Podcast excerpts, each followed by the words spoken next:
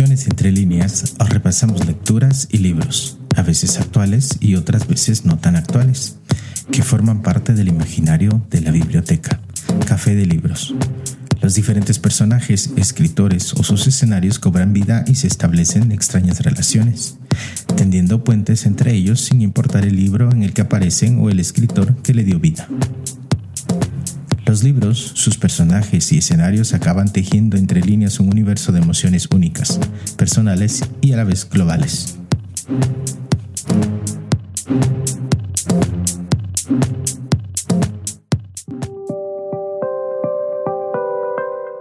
Hoy, en Emociones entre líneas, lecturas arcanas.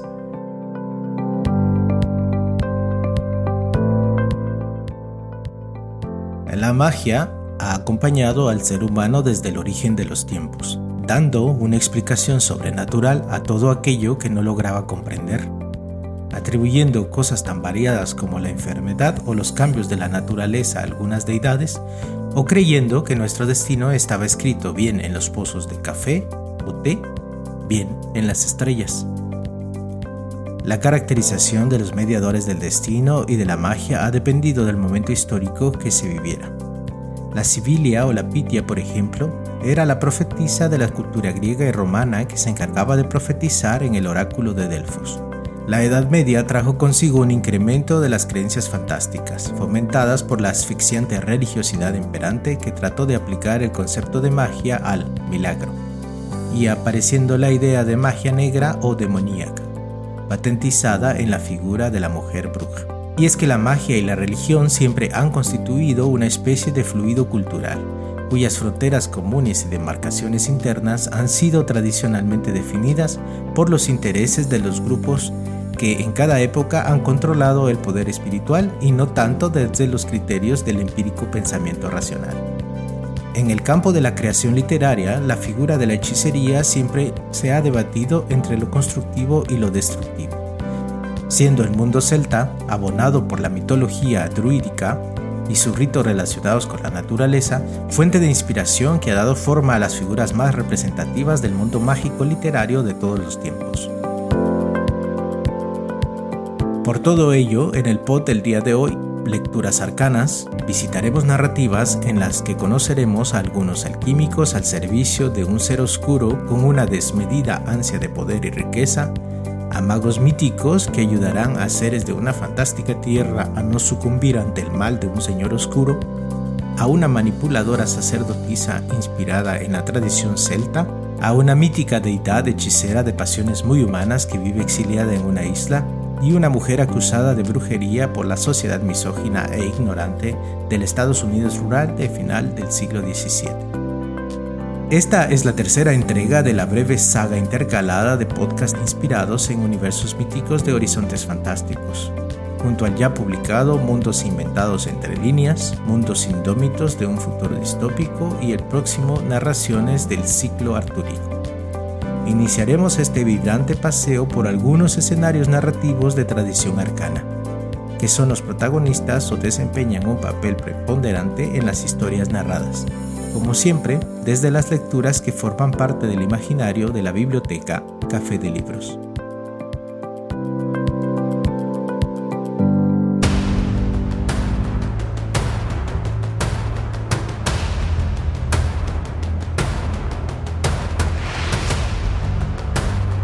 Iniciamos este recorrer literario de la mano del escritor Peter Gustav Bartschat y su novela La Torre de los Alquimistas.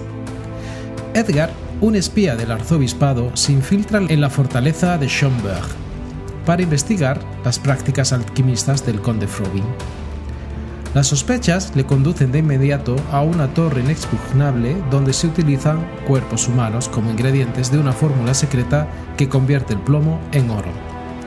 Sin embargo, las pesquisas se complican cuando el conde aparece asesinado en el interior de una habitación cerrada por dentro un hecho inexplicable que desbarata los planes del investigador.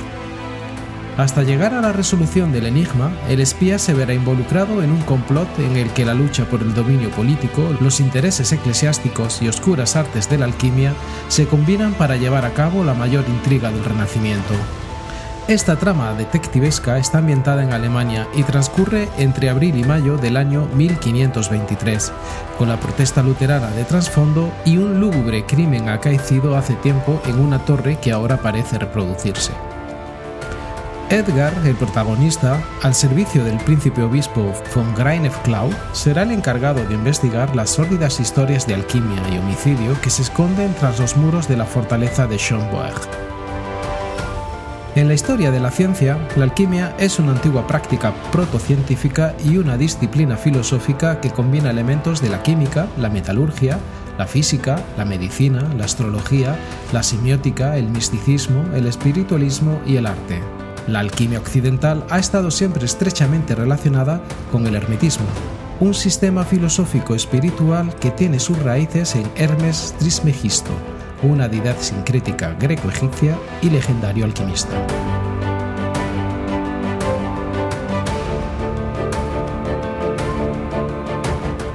Escritor alemán nacido en 1953, Peter Gustav Bartschat es conocido en el ámbito hispano gracias a esta novela, en la que inició una serie de obras en las que este autor mezcla con maestría historia y género de detectives.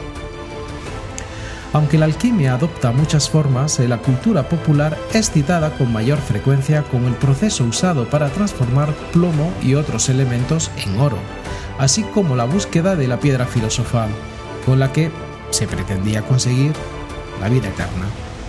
Y en el plano espiritual, los alquimistas debían transmutar su propia alma mediante oración y ayuno antes de transformar los metales. Pues bien, estos principios de transmigración vital y la obtención de la eternidad como ejercicio máximo de poder sobre todas las cosas también están presentes en nuestra próxima lectura, materializados en unos anillos de poder. Sus artífices son los herreros Noldor en Ostingedil.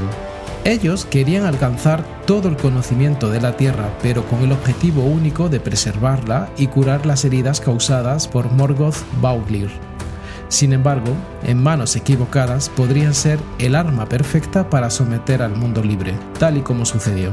Damos nuestro primer paso en este transitar narrativo dedicado a las lecturas hechiceras para llegar a una narrativa esencial del mundo arcano ficticio de todos los tiempos.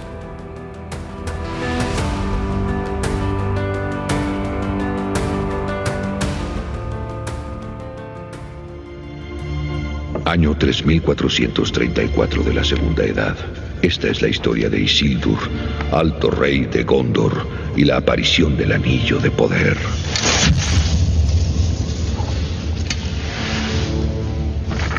Ha venido a mí el anillo único. Será una reliquia de mi reino. Todos aquellos que tengan mi sangre estarán atados a su suerte, porque no me arriesgaré a hacerle daño al anillo es precioso para mí, aunque lo pagué con un gran dolor. El grabado se está desvaneciendo. La escritura, que era tan clara como una llama roja, casi ha desaparecido. Ahora es un secreto que solo el fuego puede revelar.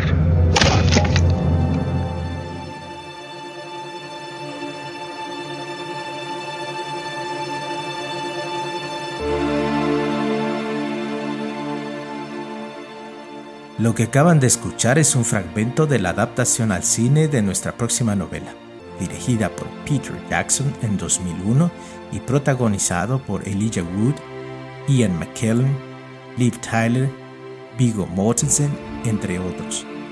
Nos referimos a la trilogía novelada de la fantasía épica El Señor de los Anillos de J.R.R. Tolkien.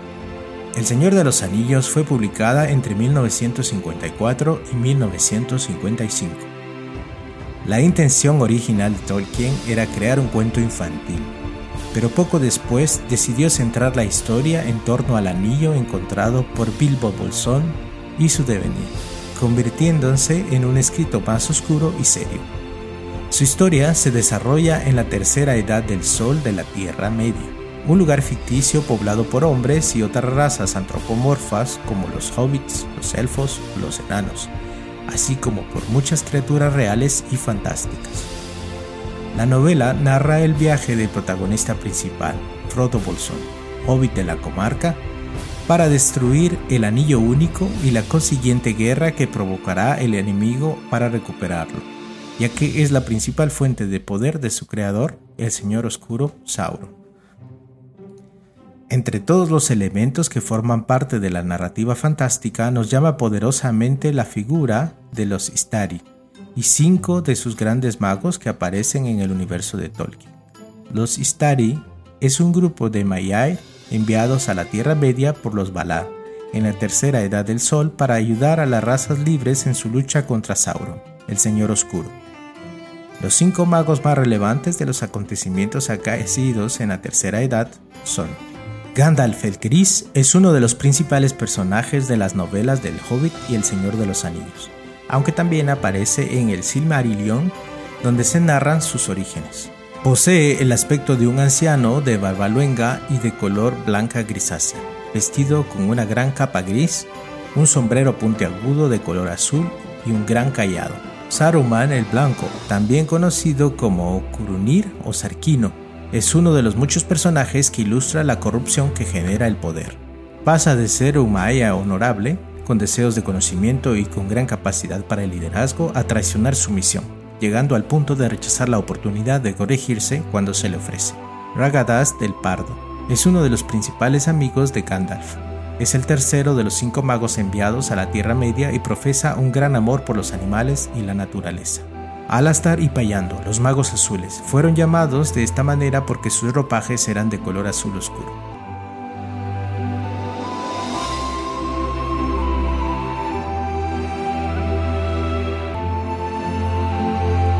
John Ronald Reuel Tolkien, más conocido por su seudónimo de J.R.R. Tolkien, fue escritor sudafricano, poeta, filólogo y profesor universitario conocido principalmente por ser el autor de las obras clásicas de alta fantasía, El Hobbit y El Señor de los Anillos.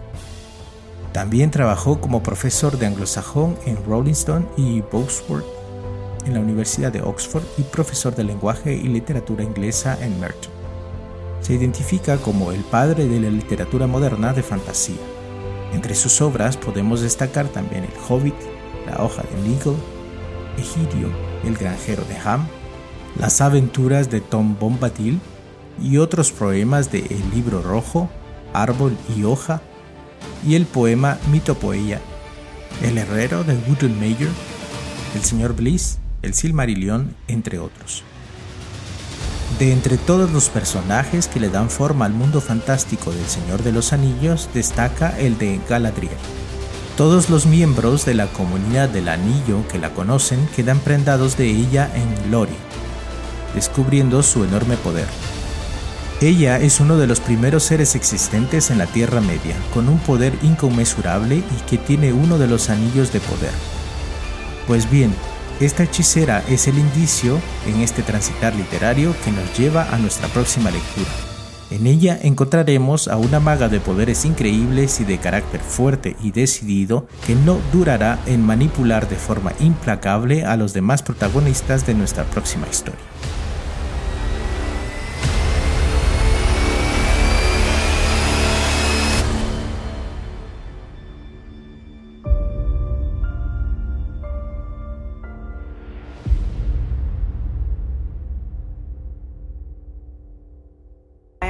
Morgause used magic against a woman she had decided to hate. By the fire and the stone, by the water and the air. I curse you.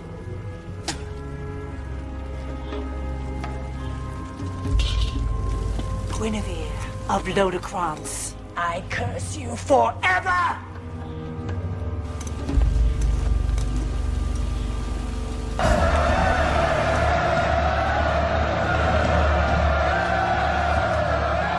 Has the people's passion. If anyone can save Britain, he can. He'll have to do it in his own lifetime. What have you done? No son of his will follow him to the throne. Ours will.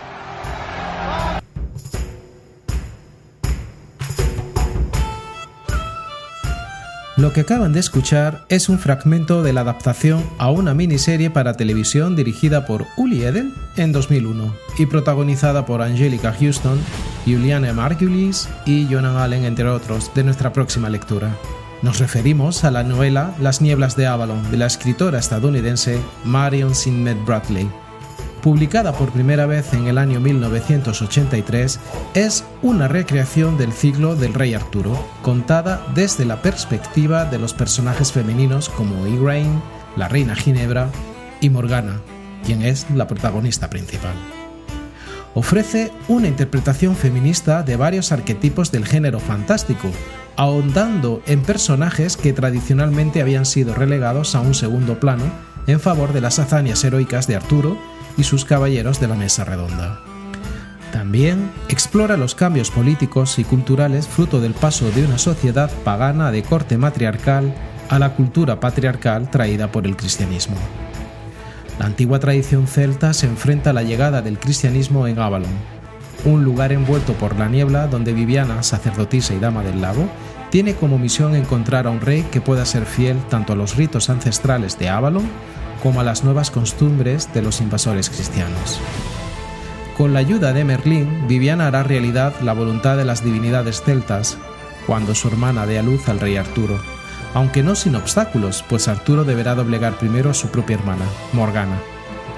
La novela sigue con especial celo a Morgana Le Fay, una sacerdotisa que lucha encarnadamente para sostener el sistema de matriarcado celta en una sociedad que comienza a cristianizarse y en consecuencia a conformarse como una sociedad patriarcal enemiga de lo pagano.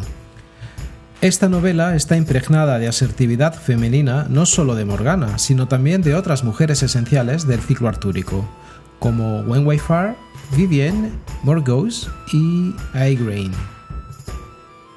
Las primeras obras que cuentan como Morgana no elaboran su personaje más allá de su papel como hada o maga, a veces es presentado como antagonista del rey Arturo y enemiga de Ginebra. En los relatos galeses más antiguos, Morgana tiene antecedentes claros de la diosa Modron, que se casó con el rey Urien y fue madre de Owain. En la obra Vita Merlini, Vida de Merlin, del siglo XII, se dice que Morgana es la mayor de las nueve hermanas que gobiernan Avalon.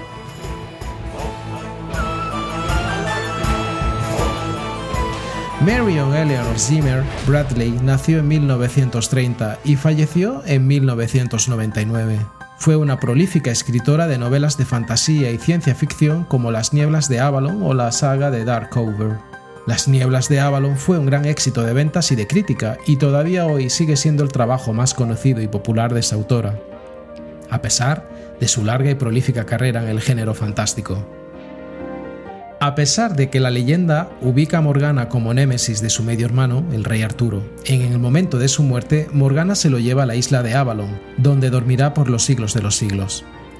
Esta última historia muestra la cara más amable de esta bruja, que al final olvida el pasado y se reconcilia con su hermano.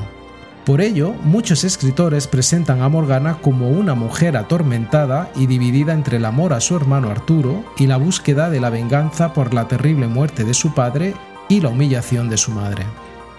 Pues bien, esta figura de hechicera atormentada es el indicio que nos lleva a nuestra siguiente parada literaria. En ella hallaremos a otra hechicera cuyo devenir se debate entre el desequilibrio emocional heredado de su mítica e intocable familia y su admiración hacia los simples mortales, que por su estatus divino y sagrado tenía prohibido tratar.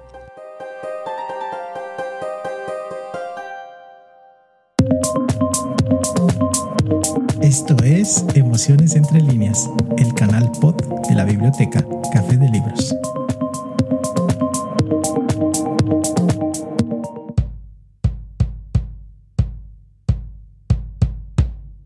Nos referimos a la novela Circe de la escritora estadounidense Madeline Miller. En el palacio de Helios, dios del sol y el más poderoso de los titanes, nace una niña. Pero Circe es una niña extraña, carece de los poderes de su padre y de la agresiva capacidad de seducción de su madre. Cuando acude al mundo de los mortales en busca de compañía, descubre que sí posee un poder, el poder de la brujería, con el que puede transformar a sus rivales en monstruos y amenazar a los mismísimos dioses. Temeroso, Zeus la destierra a una isla desierta, donde Circe perfecciona sus oscuras artes. Doma bestias salvajes y se va topando con numerosas figuras célebres de la mitología griega, desde el Minotauro a Dédalo y su desventurado hijo Ícaro, la asesina Medea y por supuesto el astuto Odiseo. Pero también la acecha el peligro, y Circe concita, sin saberlo, la ira tanto de los humanos como de los dioses, por lo que acaba teniendo que enfrentarse con uno de los olímpicos más imponentes y vengativos. Para proteger aquello que ama, Circe deberá hacer acopio de todas sus fuerzas y decidir, de una vez por todas, si pertenece al mundo en el que ha nacido o al mundo mortal que ha llegado a amar. Circe, una hechicera que habita en la isla de Ea, sus padres fueron Helios, el titán preolímpico, dios del sol, y la oceánide Perseis. Como hermanos tuvo a Perses, Etes y Pasifae. Mediante el empleo de pociones mágicas, Circe a sus amigos les hacía olvidar su hogar y con una varita transformaba en animales a todos los que la ofendían. Y era famosa por sus conocimientos de brujería, herboristería y medicina. En la Odisea, el palacio de Circe es descrito como una mansión de piedra que se alzaba en el centro de la isla de Ea, en medio de un valle y un claro en un denso bosque.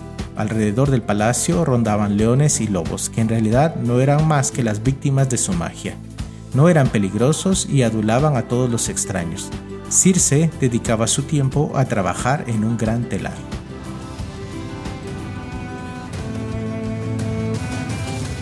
Madeline Miller nació en 1978. Es una novelista y profesora estadounidense, autora de otros libros como La canción de Aquiles. Esta es su primera obra y demoró 10 años en escribirla, mientras trabajaba como profesora del griego y latín. Y el hilo argumental gira en torno al amor entre las figuras mitológicas de Aquiles y Patroclo. Circe es la indudable protagonista que nos narra en primera persona su historia desde el día de su nacimiento. Paulatinamente vamos viendo una prodigiosa transformación que empieza cuando la ninfa se da cuenta de que sus poderes quizás no sean tan modestos como suponía y sufre las terribles consecuencias de dicho descubrimiento. Porque en el mundo de los olímpicos y los titanes las mujeres no gozaban de demasiados privilegios, más bien todo lo contrario la sociedad mitológica retratada en el libro nos lleva inevitablemente a buscar y encontrar paralelismos con la sociedad provinciana que encontramos en nuestra próxima parada literaria. Llegamos al final de este trayecto narrativo con un alegato contra la discriminación y la esclavitud, desde la perspectiva de la única mujer negra involucrada en la persecución de brujas desatada en Estados Unidos rural del siglo XVII.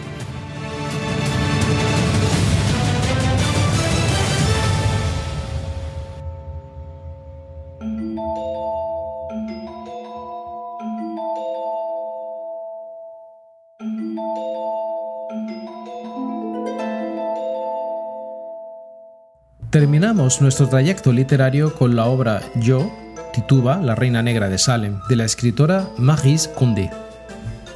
Ficcionando un hecho histórico, esta aclamada novela recrea la vida de Tituba, una esclava que fue la primera mujer en ser acusada de practicar brujería durante los juicios de Salem en 1692. Esta novela da voz a la historia de una mujer que fue olvidada por los historiadores, abordando también aspectos relacionados con la racialidad y la esclavitud así como aportando una visión muy particular sobre la figura de las brujas. Esta novela recrea la figura de Tituba, un personaje involucrado en los tristemente célebres procesos de brujería de Salem a finales del siglo XVII. Se trata de la esclava de Barbados que fue acusada, junto a otras mujeres, de hechizar a unas cuantas muchachas del pequeño pueblo. El saldo de la intriga fue trágico, casi una veintena de personas fueron ahorcadas. Maris Condé nació en 1937. Ella es una escritora guadalupeña, territorio francés de ultramar. Erudita en literatura francófona, reconocida feminista y activista difusora de la historia y de la cultura africana, destaca su vasta productividad como autora y su versatilidad para escribir ficción histórica, cuentos, novelas, ensayos y otros géneros. Es especialmente conocida por su novela Segú, escrita entre 1984 y 1985. En 2018 recibió el Premio Nobel Alternativo de Literatura. Entre sus obras publicadas podemos destacar La colonia del Nuevo Mundo en 1993, El último de los reyes africanos, publicada en 1994, Corazón que ríe, Corazón que llora, Cuentos verdaderos de mi infancia en 1999, Victoire, La madre de mi madre en 2010 y La vida sin maquillaje, publicada en el año 2020, entre otras.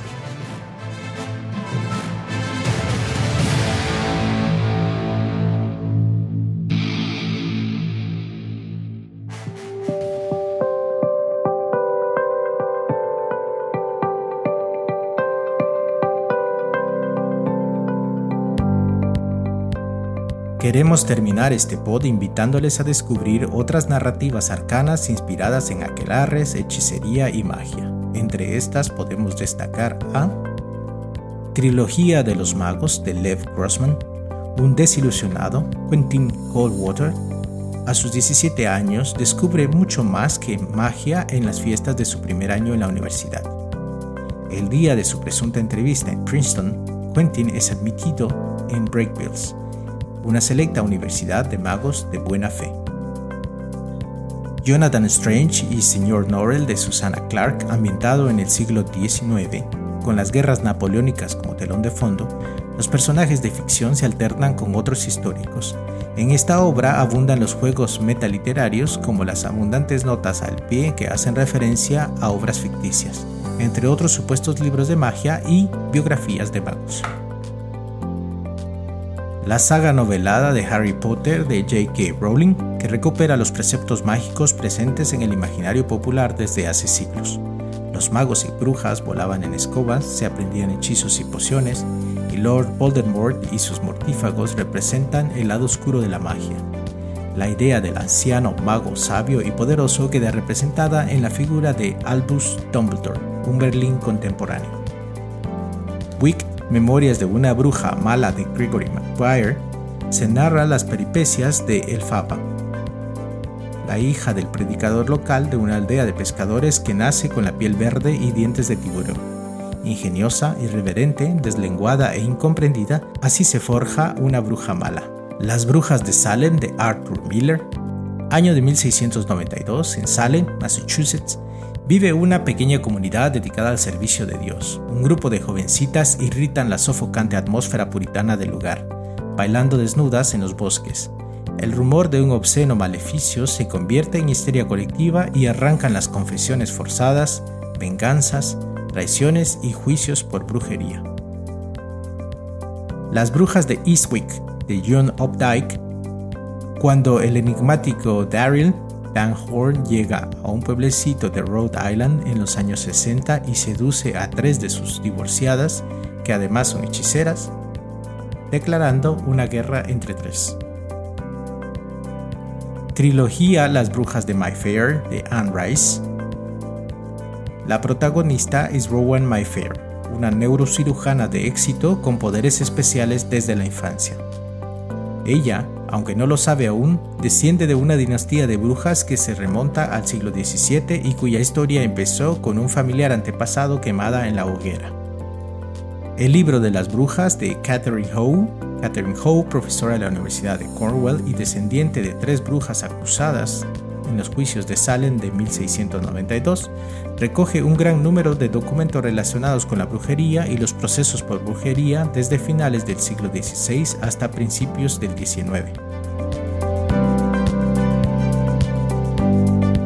Y antes de terminar, hagamos un rápido recorrido de protagonistas hechiceros de mágicas ficciones narrativas. Entre estos mencionaremos a Medea, es el prototipo de hechicera, papel que representa en la tragedia ática y en la leyenda de los argonautas. Medea era sacerdotisa de Artemis Hécate, inventora de la hechicería. La Celestina, de condición económica humilde, se gana la vida como hechicera y alcahueta. Es una mujer calculadora que, para sobrevivir, se ha convertido en una persona interesada que busca siempre beneficio económico y deja de lado la moral. Flag, el consejero del rey en la obra Los ojos del dragón de Stephen King. Flagg se ha desempeñado como consejero de cuatro monarcas sucesivos en el reino de Delane. Su objetivo es provocar que en este reino se rebele contra la monarquía en beneficio de él. Merlín es el nombre de un mago que vivió presuntamente en la Britania del siglo V. Es una de las figuras centrales del ciclo artúrico. Ravana es el principal antagonista de Ramayana, mitología hindú, donde tiene el poder de convertirse en diferentes seres y mover montañas. La bruja mala del oeste, llamada el Fadab tiene su aparición en el libro El mago de Oz donde utiliza diferentes criaturas para atacar a Dorothy y sus amigos. Voldemort, terrible hechicero que en su búsqueda de poder y vida eterna asesinó a mucha gente inocente, y junto a él toda la playa de magos y magas de la saga de Harry Potter. Olymp Maxim, Nymphadora Tonks, Sirius Black, Bellatrix Lestrange, Alastor Moody, Severus Snape y Minerva McGonagall, Albus Dumbledore, Harry Potter, entre otros muchos. Baba Yaga, una bruja de los cuentos rusos que se utiliza para asustar a los niños, diciéndoles que si se portan mal, ella llegaba, los secuestraba y se los comía. Entre otras figuras de la hechicería, alquimia, chamanismo y nigromancia inspiradas en narrativas mágicas. Y ahora sí finalizamos el transitar de libros, lecturas y escenarios inspirados en maléficos encantamientos y mágicos hechizos.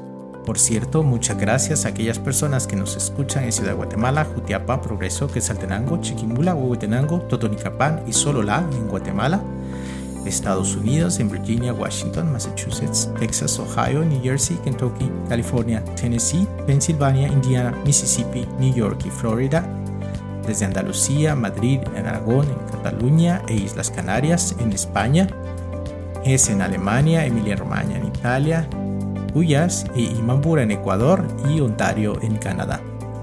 Nos volvemos a encontrar en dos semanas aquí en Emociones Entre Líneas, el canal pod de la biblioteca Café de Libros.